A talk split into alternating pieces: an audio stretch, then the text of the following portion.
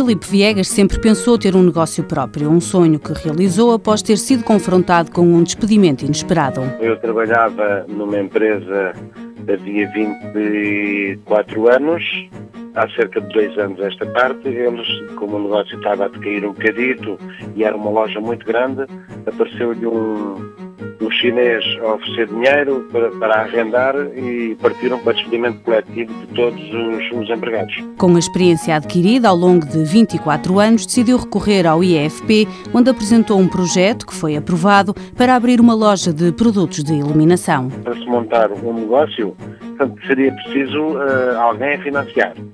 Para os bancos o juro uh, é muito alto e, e é preciso ou se tem um grande fiador, um bom fiador, ou, pronto, e, e, as coisas estão um bocadinho difíceis. Com a antecipação destas, seriam as mensalidades todas, com acho que é um incentivo muito grande, é muito bom, é muito bom. A loja abriu portas há ano e meio, Filipe Viegas está satisfeito e no futuro espera poder ajudar outras pessoas. Hoje eu estou sozinho, tenho uma loja que não é muito grande, estou sozinho, mas quando isto der a volta, esperamos que dê a volta para melhor, posso ter um espaço maior e já arranjar mais uma ou dois postos de trabalho. Também é o meu objetivo. Para poder antecipar na totalidade ou parcialmente as prestações do subsídio de desemprego, é necessário apresentar um projeto que origine, pelo menos, a criação do próprio emprego.